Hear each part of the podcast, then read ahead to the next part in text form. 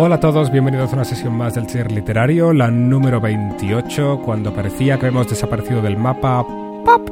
Aquí estamos de nuevo. Teníamos pendiente completar el bloque dedicado a estilo y lo vamos a hacer en un momentito.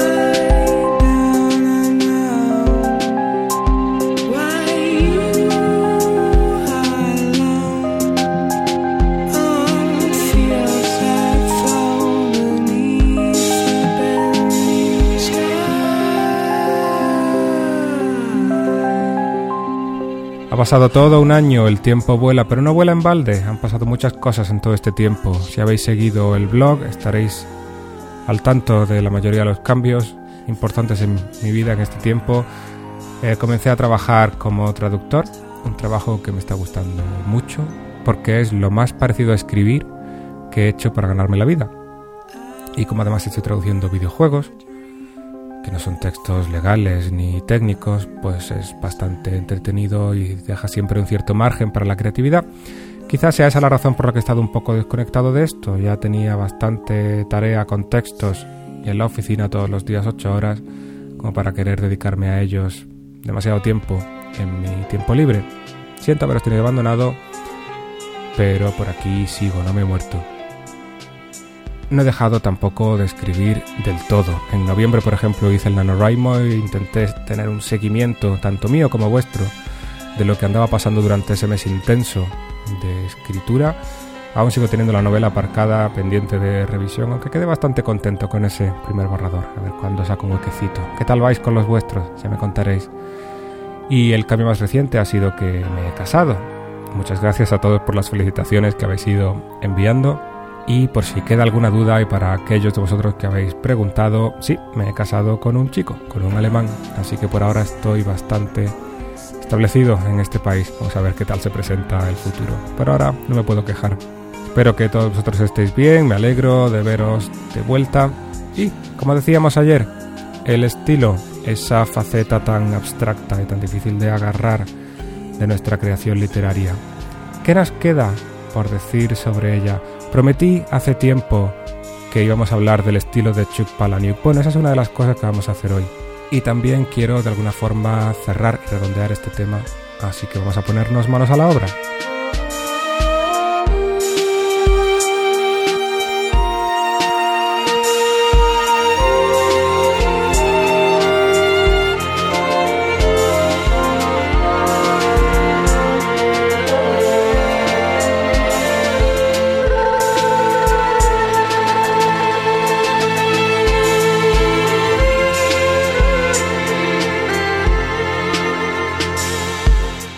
En las anteriores sesiones dedicadas a estilo hemos hablado principalmente de dos temas.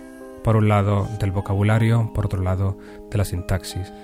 Pero lo irónico del asunto es que cuando yo digo que me gusta el estilo del autor, nunca pienso en que me gustan las palabras que utiliza, nunca pienso en que me gustan las frases que construye. Si yo digo que me gusta el estilo de Chuck Palahniuk, ¿a qué me estoy refiriendo? ¿Os he estado engañando todo este tiempo cuando hablábamos de cómo construir frases y de cómo elegir la palabra perfecta?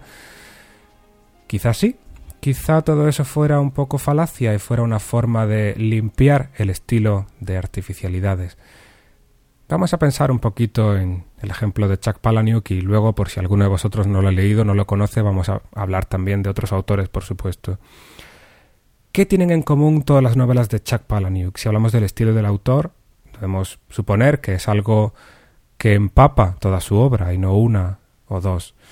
Pues Chuck Palahniuk suele tener obras, eh, digamos, a ver, ¿qué cosas son comunes a todas?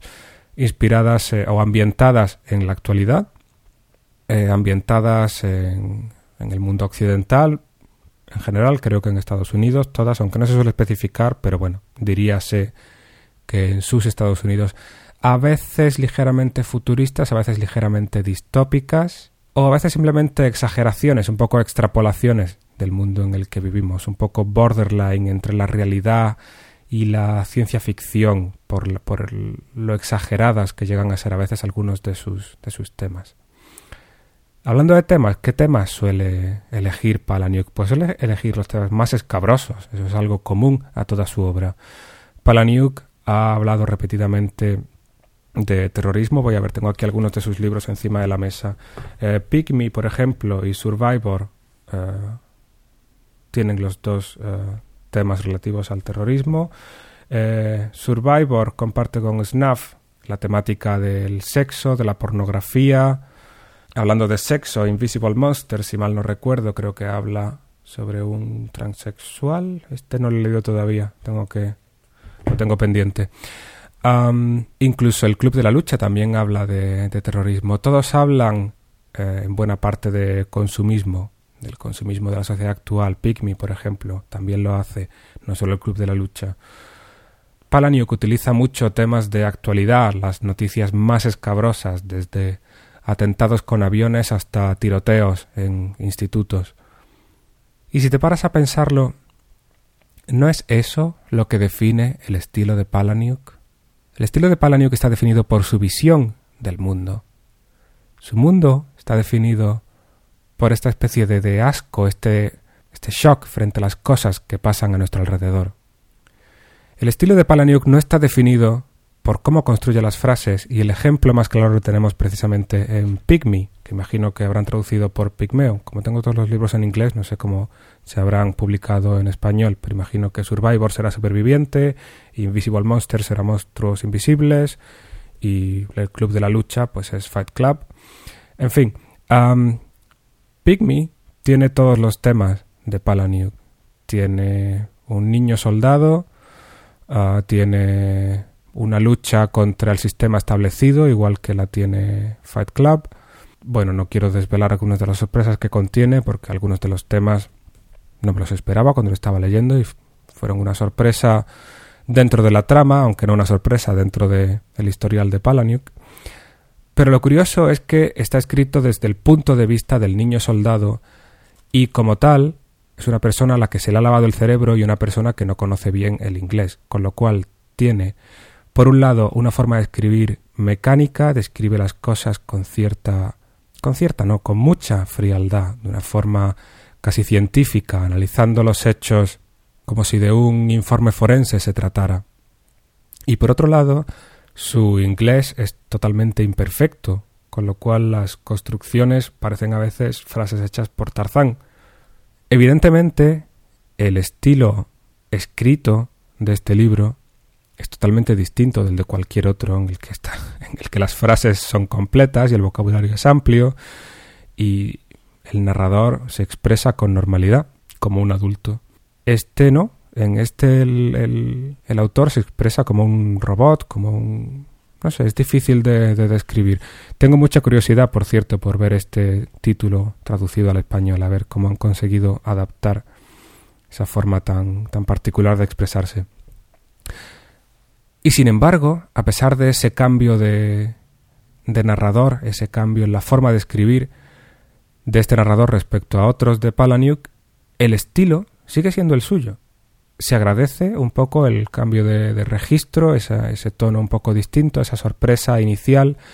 Al cabo de unos capítulos, pues uno se acostumbra a esta forma de escribir de este personaje o de expresarse y es completamente natural y lo sigues y comprendes perfectamente de lo que habla la mayor parte del tiempo, a veces cuesta un poco seguirle, la verdad.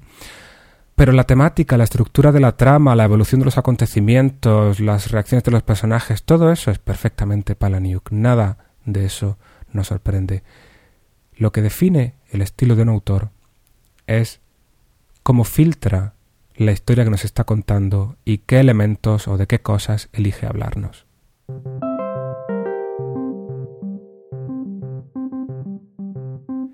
La mayoría de los autores tienen algún libro raro, algún libro distinto que se aparta de los demás.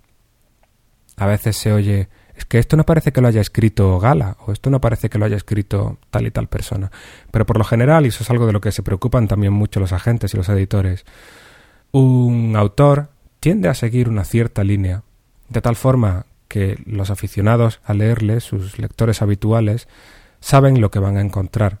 Cuando uno coge una novela de Isabel Allende, independientemente del momento histórico en el que esté ambientada, independientemente, no sé, de su longitud o de otros factores que puedan afectar a la profundidad o a la ambientación, al contenido de la novela, en general sabes lo que vas a encontrar. Va a ser una historia con cierto romance, va a tener algo de saga familiar. Tengo aquí sobre la mesa, he cogido un puñado de libros de la estantería un poco al azar, solo uno por autor, pero estoy seguro de que enseguida podemos deducir cuál es el estilo de estos autores. Vamos a ver, tengo en la mano A Home at the End of the World de Michael Cunningham, un hogar en el fin del mundo, supongo que se llamará.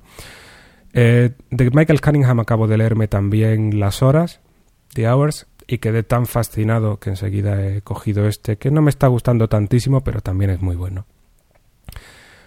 ¿Qué encuentro en común entre estos dos libros de Michael Cunningham? Primero, su visión del mundo, su forma de expresar pequeños detalles y la relevancia que tienen en nuestro interior. Si habéis leído a Cunningham sabéis de lo que estoy hablando y si no lo habéis hecho os lo recomiendo. Cunningham profundiza mucho en sus personajes, coge varios personajes, suele tener varios puntos de vista y en todos ellos entra con bastante profundidad. Estoy hablando de lo que conozco por dos novelas. Si habéis leído vosotros alguna otra, ya me corregiréis y me diréis si me estoy equivocando. Pero adivino, independientemente de que en alguna novela no haya cogido varios personajes, varios puntos de vista y solo tenga uno. Aún así estoy seguro de que estas eh, pequeñas metáforas, estas pequeñas formas de expresión son comunes a todos esos libros. Os voy a poner un ejemplo de A Home at the End of the World, del principio. Dice algo así, traduzco improvisadamente sobre la marcha. Una vez nuestro padre compró un descapotable. A mí no me preguntes, yo tenía cinco años. Lo había visto aparcado en el centro con un cartel de se vende y decidió ser el tipo de hombre que compra un coche por impulso. Esta frase me encanta no decide comprarse un coche por impulso, decide ser el tipo de hombre que se compra un coche por impulso. No quiere tanto el coche como la sensación de aventura que esa compra improvisada proporciona. De hecho, mm, tres líneas después ya se está arrepintiendo y sintiéndose culpable de haberse pegado un capricho que no se puede permitir. Este tipo de pequeños matices son los que hacen a Michael Cunningham tan especial. Ese es su estilo, esa es su visión del mundo. Tengo aquí a Javier Marías, que sabéis que me gusta mucho. Ahora estoy leyendo su trilogía de Tu rostro mañana. Acabo de terminar el segundo volumen, que me ha gustado más que el primero.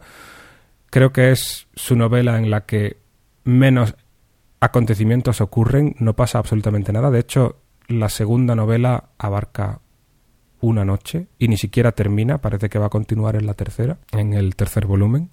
¿Y cuál es el estilo de Javier Marías? Pues precisamente ese, que sus personajes divagan, sus personajes piensan y analizan y buscan la profundidad. Sus personajes también titubean, muchas veces no están seguros de interpretar correctamente lo que ven. Sus personajes, además, tienden a ser siempre el mismo. Este Joaquín Deza, no, perdón, Jacobo Deza, que a veces es Jack cuando está en Oxford. Este personaje que parece trazar una historia común de novela a novela, Podría ser un personaje distinto, podría ser el mismo, nunca queda demasiado claro.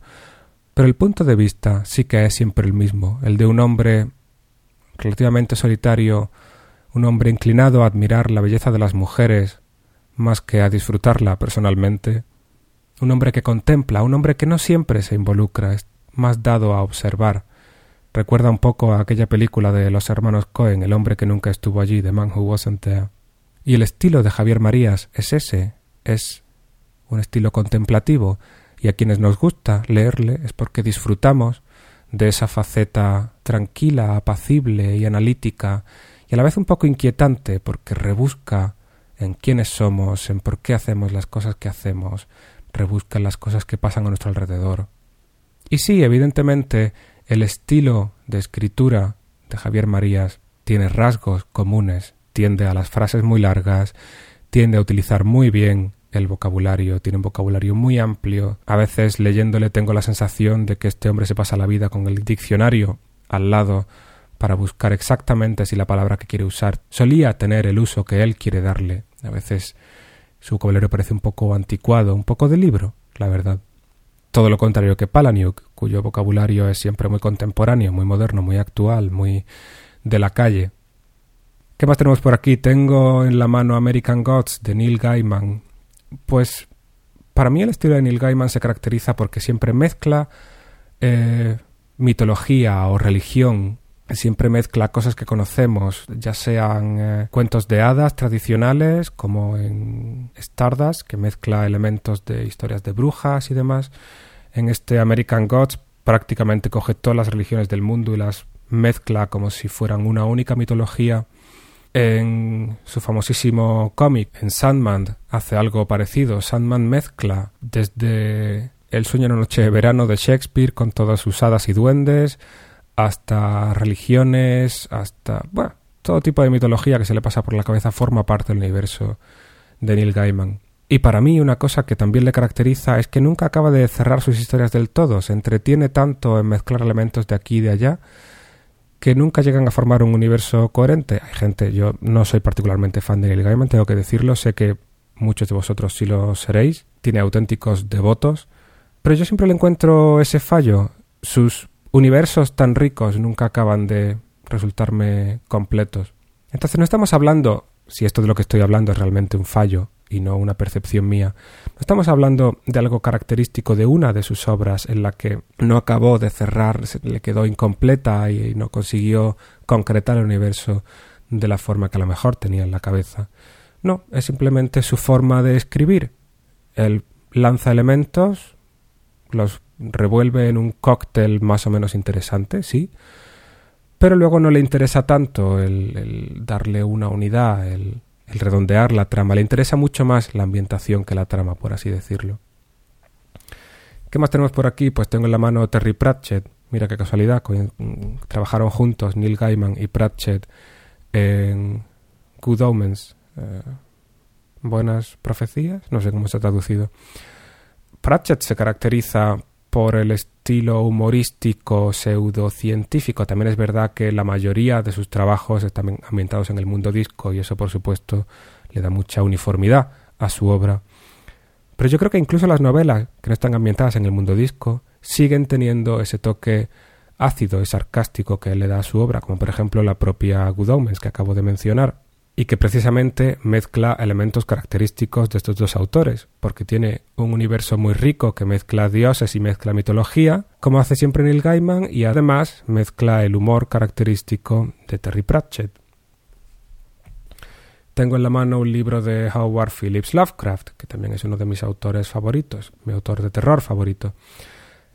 El estilo de Lovecraft es uno de esos estilos característicos que todo el mundo puede reconocer inmediatamente porque utiliza una sobreadjetivación y a la vez esa gran cantidad de adjetivos que utiliza no tiene la intención de darnos una imagen muy clara de lo que está describiendo, sino todo lo contrario.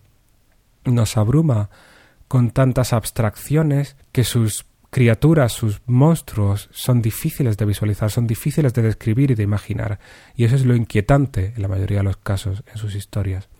Pero más allá de ese estilo pragmático, digamos, cómo construir sus frases y su vocabulario, el estilo de Lovecraft se caracteriza por muchas otras cosas, por otras elecciones, otras decisiones que hace. Por ejemplo, en Lovecraft abundan mucho los textos manuscritos, los diarios, las cartas, los informes, las noticias en prensa. En muchísimos casos lo que hace el narrador es contar en primera persona, poner por escrito algo que le ha ocurrido, algo de lo que ha sido testigo, para que el mundo pueda saber los peligros a los que se enfrenta, aunque es perfectamente consciente de que nadie va a creerle. Sus personajes son siempre masculinos. No recuerdo ningún personaje femenino relevante al menos en toda la bibliografía de Lovecraft. Se podrían decir muchas cosas más, estoy rozando la superficie de cada uno de estos autores para no pararme demasiado, pero es que son estas cosas, son estas decisiones las que marcan su estilo. Por ejemplo, tengo ahora en la mano a Saramago, en la mano ensayo sobre la lucidez y en el estante cinco o seis libros más. Desde que empecé a leer a Saramago estoy bastante fascinado y tengo ganas de meterle mano a estos. Saramago trata muchísimos temas distintos habla de, pobreza, habla de sociedad, habla del mundo en el que vivimos. Y la mayoría de las veces lo hace con un pequeño toque de ficción. Por ejemplo, en Ensayo sobre la ceguera, el punto de ciencia ficción es esta enfermedad que poco a poco va volviendo ciega a toda la población. En Ensayo sobre la lucidez, hace no ciencia, sino sociedad ficción o antropología ficción cuando un país entero decide votar en blanco en unas elecciones para así rechazar a sus políticos. Eso es algo que, por cierto, podríamos aprender en más de un país. En la balsa de piedra, el punto de ficción es que la península ibérica se desprende de los Pirineos y comienza a navegar en dirección a América.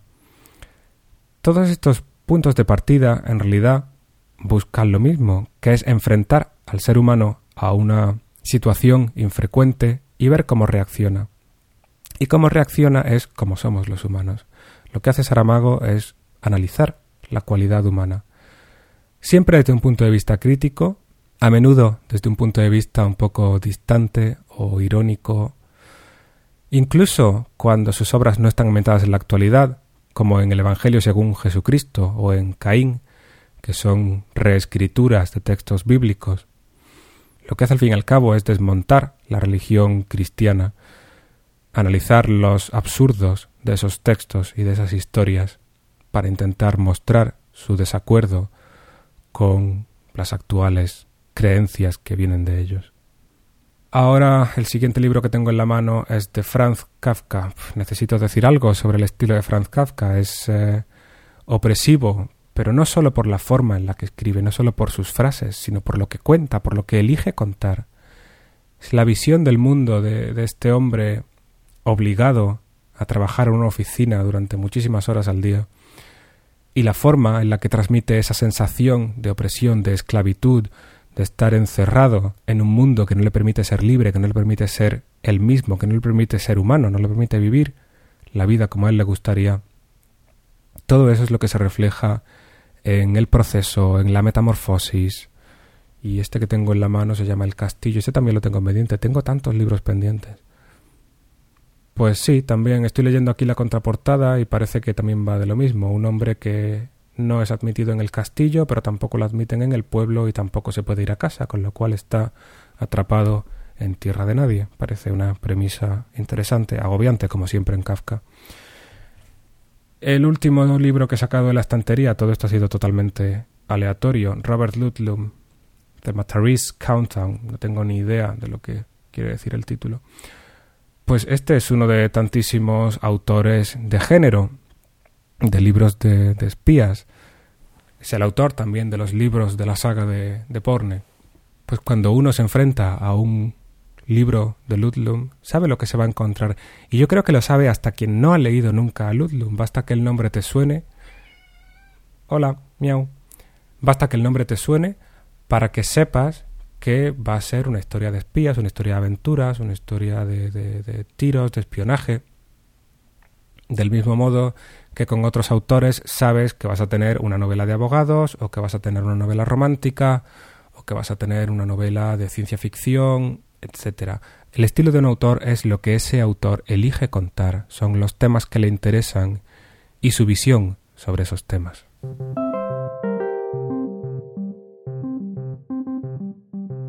¿De qué te sirve a ti todo esto que te acabo de contar? Pues te sirve para recuperar lo que dije al principio de este bloque, al principio de la sesión 26, que era sé tú mismo, tú eres tu estilo. No solo tu forma de hablar, no solo tu forma de escribir, no solo tu conocimiento del mundo. También qué te gusta, qué te interesa. Si pienso en Murakami, que siempre hace muchas referencias musicales dentro de sus obras, pues esa es seguramente la música que le gusta a Murakami, o la que le gusta lucir delante de la gente, la música de la que se siente orgulloso de escuchar y conocer, aunque a lo mejor luego se ponga a los pecos en su casa cuando nadie le mira, o a Village People. En cambio va a mencionar siempre a Radiohead o alguna obra concreta de música clásica para así dárselas un poco de entendido o simplemente porque realmente es la música que le gusta. Y esas referencias son parte del estilo de Murakami.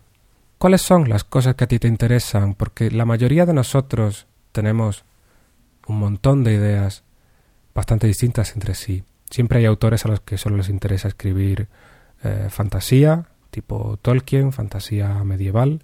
Hay otros a los que le interesa, no sé, otros temas, solo la ciencia ficción o solo A, B o C. Pero somos muchos también los que tenemos la sensación de que nuestra obra es muy inconexa, que tenemos ideas o textos ya escritos que abarcan desde la soledad de una mujer en su domicilio hasta una nave espacial camino a Plutón.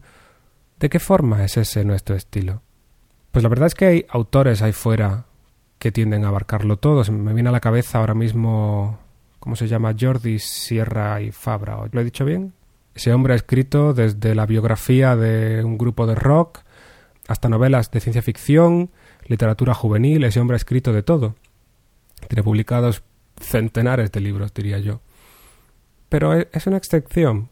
Frente a un Jordi Sierra y Fabra, hay 800 John Grisham, de quienes sabes perfectamente lo que esperar. ¿Y qué puedes esperar de ti mismo?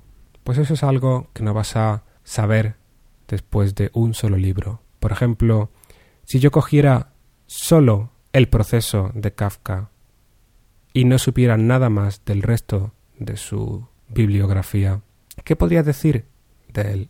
El hecho es que el proceso es tan enrevesado, el personaje protagonista se ve envuelto en unos embolados burocráticos tan extravagantes que podríamos llegar a pensar que Kafka es un poco como Saramago, es un poco exagerado en su visión del mundo y que tiene también un punto de vista un poco irónico, un poco amargo, pero con cierto sentido del humor.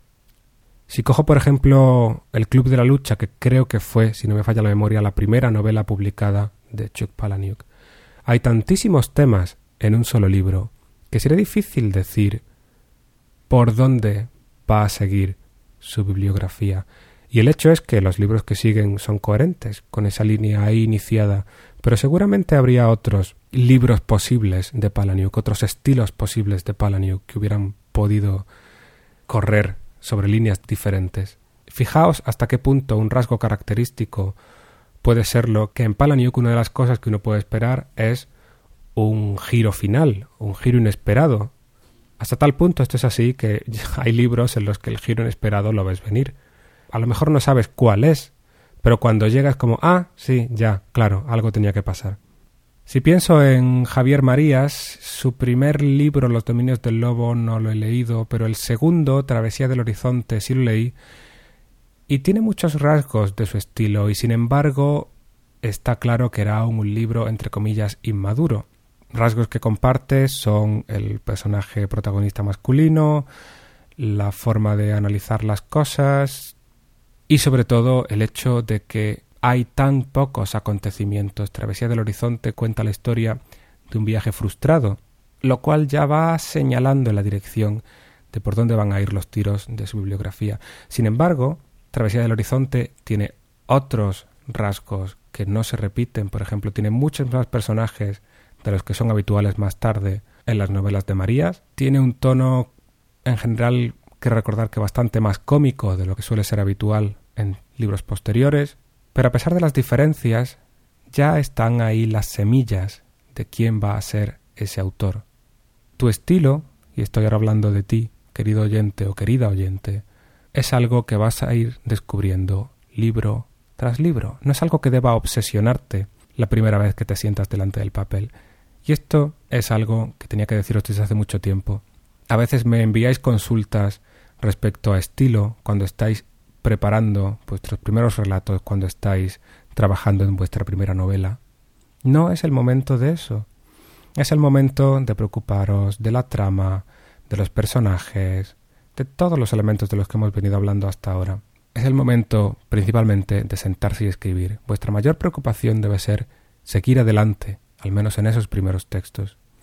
Porque el estilo vendrá solo, el estilo lo iréis desarrollando conforme vayáis trabajando. No conozco de todos estos autores que he mencionado y que tengo aquí ahora mismo apilados al lado del micrófono, no conozco su biografía, no sé si la primera novela que publicaron fue la primera que escribieron, no tengo ni idea. Sabemos, por ejemplo, que Lovecraft solo publicaba en revistas y no fue prácticamente hasta después de su muerte que muchos de sus textos vieron la luz o que fueron recopilados en formato libro. Escribía en revistas pulp, tipo Weird Tales, de relatos literatura de usar y tirar. Creo recordar, si no me falla la memoria, que leí en alguna parte que el autor de The Curious Incident of the Dog in the Nighttime, el curioso incidente del perro a medianoche, creo recordar que dijo en alguna parte que esa novela, que fue su primera novela para adultos publicada, antes solo había escrito libros para niños, me parece que era la quinta que escribió y la primera que se publicó, lo cual dice mucho de la necesidad de aprender, de practicar. Él ya era un autor publicado dentro de la literatura infantil, así que imagino que su agente o su editor debió reconocer que esas otras cuatro novelas anteriores no eran lo bastante buenas, lo bastante interesantes o no eran publicables.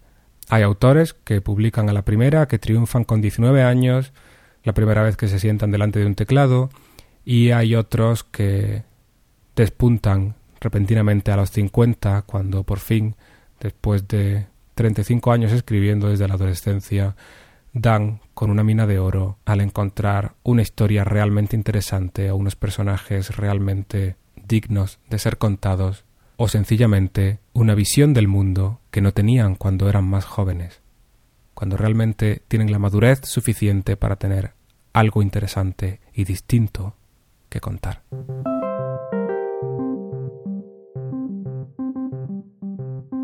Quiero acabar con esto la sesión de hoy, no quiero agotaros con este inesperado retorno. La moraleja de hoy es tómate tu tiempo, explora, investiga.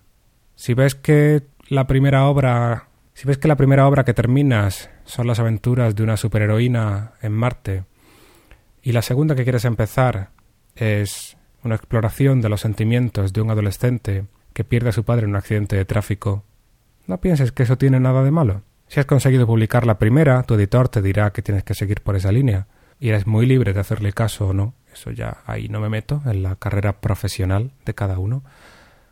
Pero si estás escribiendo para ti, escribe lo que tú quieras escribir. A ver, no tenéis más que echarle un vistazo a mi página web.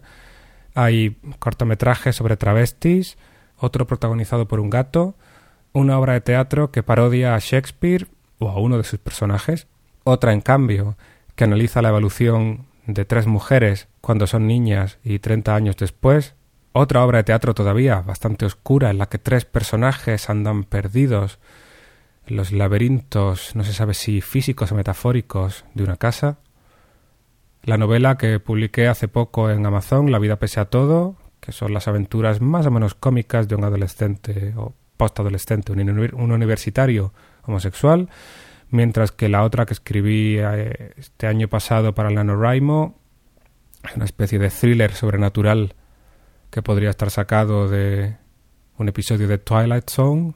E incluso hay en la página también por ahí un par de relatos eróticos y otro par de relatos de terror.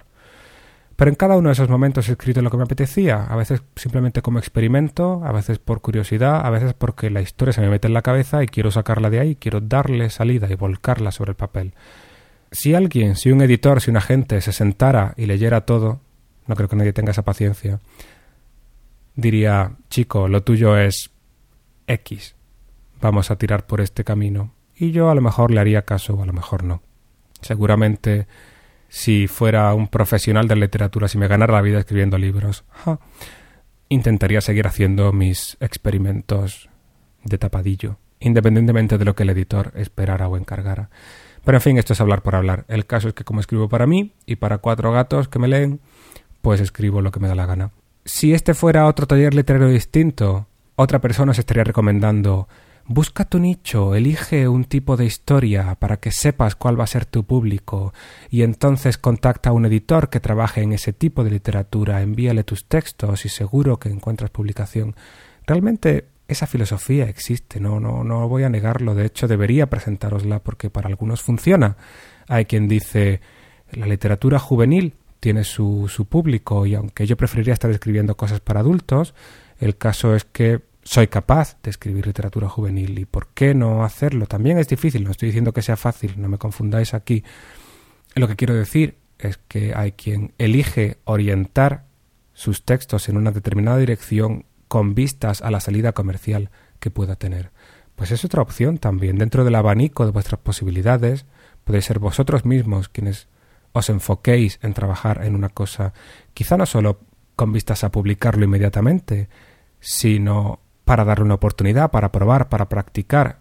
El estilo, como he dicho todo este tiempo, lo eliges tú mismo, en la mayoría de los casos de forma inconsciente, pero ¿por qué no? Dentro del abanico de lo que te apetece hacer, puedes elegir de forma consciente en qué dirección te apetece enfocarte. Eso ya queda en la libertad de cada uno y al fin y al cabo las decisiones conscientes o inconscientes siguen reflejando quién eres tú. Mucha suerte con esta aventura. Nos vemos pronto en la próxima sesión. Recordad que seguimos centralizando nuestro taller a través de la página web. Espero ahí en el blog vuestras opiniones, vuestros comentarios, que me contéis lo que os ha parecido esta nueva sesión. Recordad también que el servidor sigue renovándose mes a mes y vuestros donativos a través de PayPal serán más que bien recibidos y puestos a buen uso. Y nos vemos tocando madera, cruzando los dedos dentro de menos de un año. Un abrazo.